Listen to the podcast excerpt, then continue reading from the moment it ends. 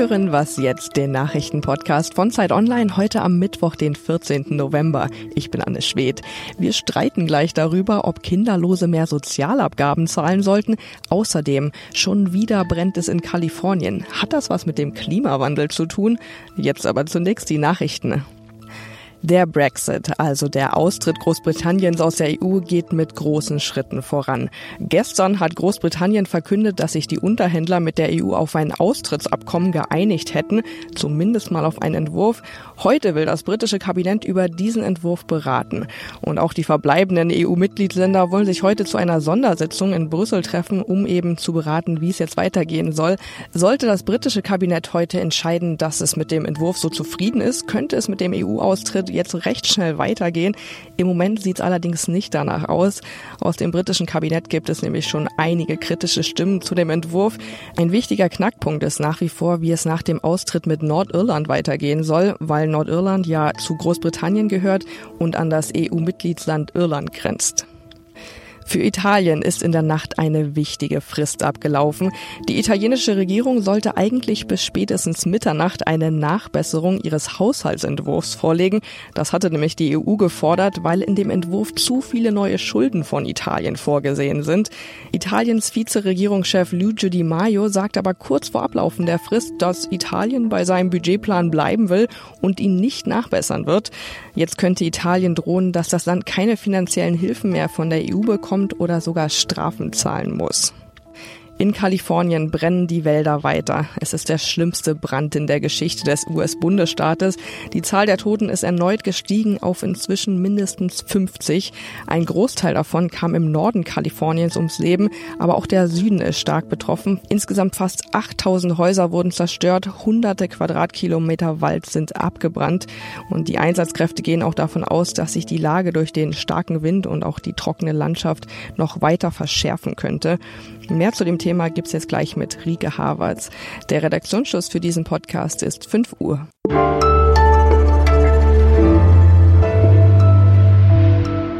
Mein Name ist Rike Havertz. Guten Morgen. Gesundheitsminister Jens Spahn hat eine kontroverse Idee vorgestellt, über die Deutschland diskutiert. Er will Eltern in der Renten- und Pflegeversicherung weniger belasten als Kinderlose. Ist das gerecht? Darüber spreche ich jetzt mit Monika Pielert. Sie ist Chefin vom Dienst bei Zeit Online und mit Johannes Schneider. Er ist Redakteur im Zeitmagazin Online. Guten Morgen, ihr zwei. Ja, hallo Rike.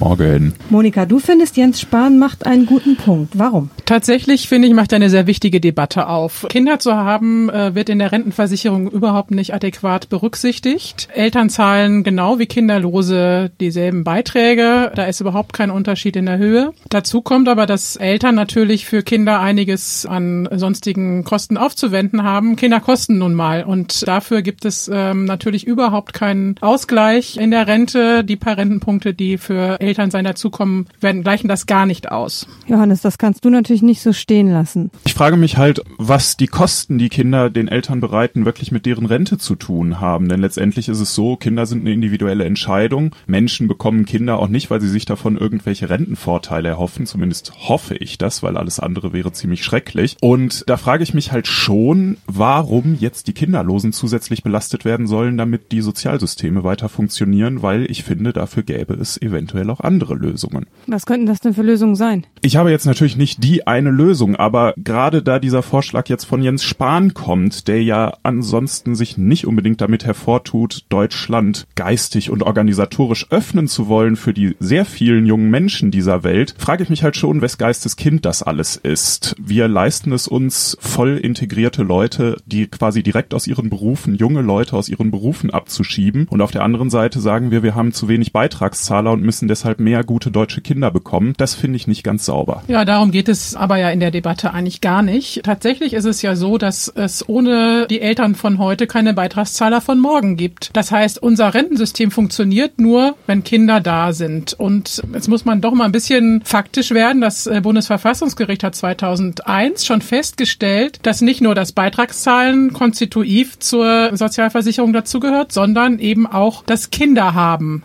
Da geht es nicht um das Kinderkriegen, da würde ich auch wirklich einen Unterschied machen. Das hat den Staat überhaupt nicht zu interessieren. Aber Kinder haben ist konstitutiv für den Sozialstaat. Und es ist im Grundgesetz festgehalten, dass wir ein sozialer Staat sind und dann muss der Staat halt gucken, wie er für Gerechtigkeit sorgen kann. Und ich finde, da hat Spahn dann schon einen Punkt. Ob das nun in diesem System organisiert werden sollte oder besser über Steuergeschichten, ich nenne mal das Stichwort Ehegattensplitting, ist ja nochmal ein anderes Thema. Das zeigen uns auch ein bisschen die Leserkommentare auf unserer Seite. Wenn wir jetzt das Thema Gerechtigkeit angehen, dann verzetteln wir uns, glaube ich, sehr stark. Da gibt es doch sehr viele unterschiedliche Gerechtigkeitswahrnehmungen. Da gibt es auf der einen Seite die, die sagen, es ist eben gerecht, wenn Leute entlastet werden dafür, dass sie dieser Gesellschaft Kinder schenken und auf der anderen Seite Leute, die sagen, das ist eine individuelle Entscheidung, keine Kinder zu haben, damit ich nicht für bestraft werden. Letztendlich geht es ja darum, dass wir Kinder brauchen, beziehungsweise jüngere Beitragszahler, um für ältere Leute Rente und Sozialleistungen zu sichern. Und da finde ich, könnte der Staat an ganz anderen Stellen ansetzen und es Leuten schmackhafter machen, Kinder zu bekommen und Kinder großzuziehen. Da kann man sehr viel noch tun, was Kita-Betreuung angeht, was auch später die Abbildung von Lebensarbeitsleistung, Care-Arbeit in der Rente angeht. Da finde ich, muss man jetzt nicht mit einem populistischen Vorschlag die Kinderlosen angehen. Johannes, da muss ich mal dazwischen grätschen. Also ich finde es nicht äh, zwingend populistisch. Das Ding ist ja, das hat das Verfassungsgericht auch festgestellt, dass in dem System selbst für einen Ausgleich zu sorgen ist. Und und tatsächlich hat es den Gesetzgeber bei der Pflege auch schon dazu verpflichtet. In der Pflegeversicherung ist es so, dass Kinderlose 0,25 Prozent mehr zahlen müssen. Und es ist interessant, beim äh, Bundesverfassungsgericht gibt es wieder Klagen, unterstützt von Familienverbänden. Und es kann sein, wenn die Politik da nicht von sich aus aus dem Knick kommt, dass das Bundesverfassungsgericht wieder sagt, Leute, ihr müsst für mehr Gerechtigkeit sorgen und zwar auch in dem System. Das heißt noch lange nicht, dass man andere Dinge nicht auch tun kann. Ich merke schon, ihr könntet da noch Stunden stundenlang weiter drüber streiten, was total toll ist. Es sprengt leider unsere Sendungslänge, aber ich glaube, worauf wir uns hier alle einigen können, ist, Kinder haben, ist an sich eine tolle Sache, eine individuelle Entscheidung, aber Kinder für diese Gesellschaft sind auf jeden Fall ganz, ganz wichtig. Ja, so ist das.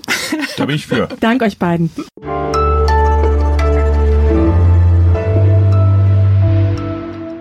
Und sonst so? Keine Lust mehr mit Euro zu bezahlen, dann ist vielleicht die Initiative Q etwas für Sie. Diese Firma will ein neues Zahlungsmittel etablieren. Wie das aussehen soll, weiß zwar noch niemand, aber es haben sich bereits mehr als vier Millionen Menschen angemeldet. Die sogenannten Qs sollen erst entwickelt werden, wenn sich genügend Menschen registriert haben. Und wer bereits jetzt seine Daten abgibt, soll später mit kostenlosen digitalen Münzen belohnt werden. Die Macher sagen, nur so könne sich die neue Währung etablieren. Kritiker sehen in dem Versuch eher so eine Mischung aus Wunschtraum und Betrug. Denn mit einem Schneeballeffekt werden erst einmal Daten abgegriffen, obwohl es noch gar kein Produkt gibt. Unsere Kollegin Lisa Hegemann hat sich in einem Text für Zeit Online intensiver mit der Idee beschäftigt. Ihr Fazit, das Unternehmen arbeitet vor allem mit der Angst, etwas zu verpassen. Ob die aber berechtigt ist, muss sich erst noch zeigen.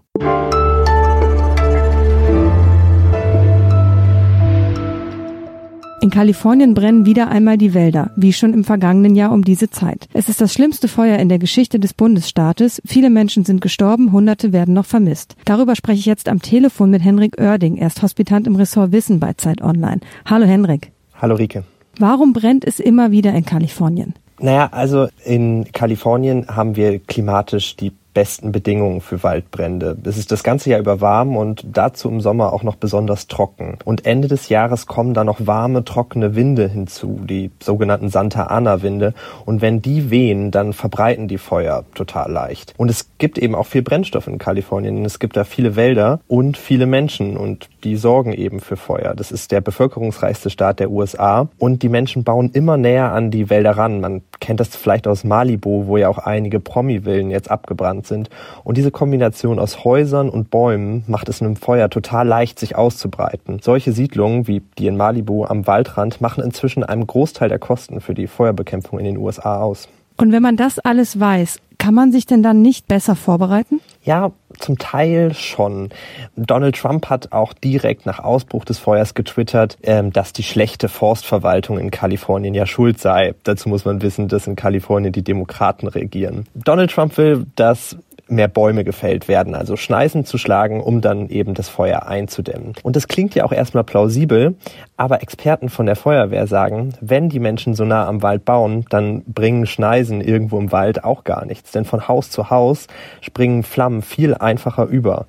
Klar ist aber, die Politik könnte schon was tun mit strengen Vorschriften für brandsichere Häuser zum Beispiel. Das sind aber alles eher langfristige Maßnahmen. Und das, was uns natürlich alle interessiert, gibt es denn einen Zusammenhang zwischen diesen Bränden, die immer wieder auftauchen, und dem Klimawandel?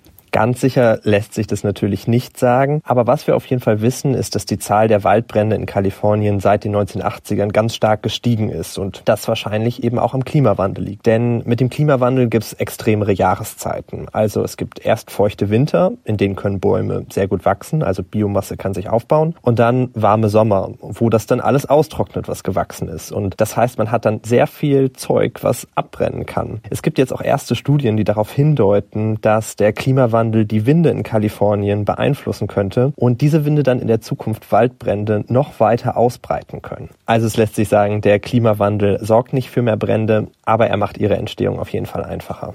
Vielen Dank, lieber Hendrik. Danke für die Einladung. Das war's für heute bei Was Jetzt, dem Nachrichtenpodcast von Zeit Online. Eine neue Folge hören Sie natürlich morgen wieder, wenn Sie mögen. Bis dahin.